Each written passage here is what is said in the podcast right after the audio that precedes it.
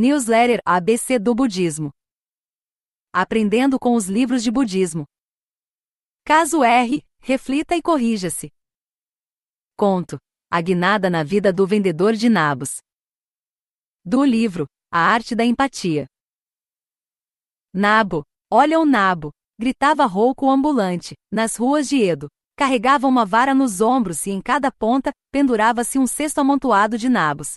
O sol estava pino, e desde a alvorada não venderam uma única raiz. Em casa, aguardavam-no esposa e três filhos. Ah, se continuar assim, não conseguirei colocar comida à mesa, e imaginou os filhos chorando de fome. Nabo, olha o nabo. Seguiu o caminho anunciando com determinação. De repente, um chamado de uma residência samurai. Aqui, vendedor de nabos. Ao atravessar o portão, o coração disparando de felicidade, notou um samurai à sua espera na varanda. Quanto está o nabo? Cada um sai por 33 mon, senhor. Está caro. Levo um por 24 mon. O senhor vai me desculpar, mas esse valor é muito baixo, sabe? Pois bem, desculpe por tomar seu tempo. Pode ir embora, disse com desdém e virou-se, fechando a porta corrediça com estrépito. Era inadmissível perder aquela oportunidade.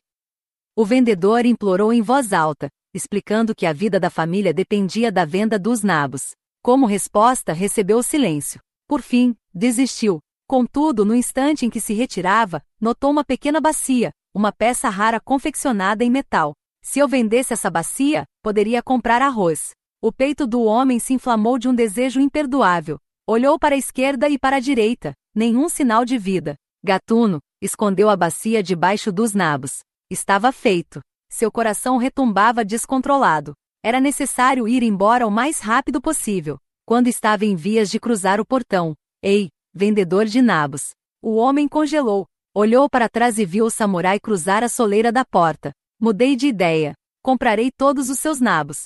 Enfileire-os aqui. O que fazer? Se retirasse os nabos do cesto, a bacia ficaria visível. Tampouco poderia responder que não venderia os nabos. Sair correndo era fora de cogitação. O que foi? O que o impede de enfileirar os nabos? A bacia? O homem começou a suar frio e seu corpo não parava de tremer. Hora de se despedir da cabeça. Seria decapitado. Por favor, perdoe-me. Não sei o que me deu, estou na miséria e acabei roubando a bacia. Tenho três filhos, se eu morrer, eles vão acabar morrendo de fome. Minha vida, peço apenas que poupe a minha vida. A necessidade obriga a gente a fazer cada besteira, com a testa quase a encostar no chão. O vendedor seguia a cantilena. O samurai não parecia irritado. Como se alheio em pensamentos, declarou: Não é necessário perdão. Contemos os nabos. Receoso, o vendedor os retirou dos cestos e os enfileirou. 23 no total. 33 mó certo. E pode ficar com a bacia. Prostrado e surpreso, o homem não conseguiu dizer uma palavra. Não importa o quão miserável esteja, chegar ao extremo de roubar é evidência de um espírito imundo. Bacias servem para lavar pés e mãos, mas quem sabe também sirvam para lavar a mente, disse e fechou a porta atrás de si. Com a bacia nos braços e as moedas nos bolsos, o vendedor voltou para casa estarrecido. O que aconteceu? perguntou sua esposa, que logo percebeu algo errado.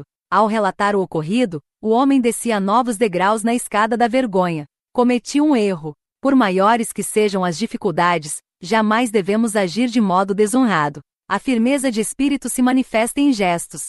Uniu-se à esposa e trabalhou redobrado no empenho que gerou frutos. Em três anos, inaugurou uma quitanda. Satisfeito, o vendedor prestou nova visita ao samurai. Caso o senhor não me repreendesse à época, teria me tornado insensível ao mal e talvez seguisse roubando. A bacia me salvou.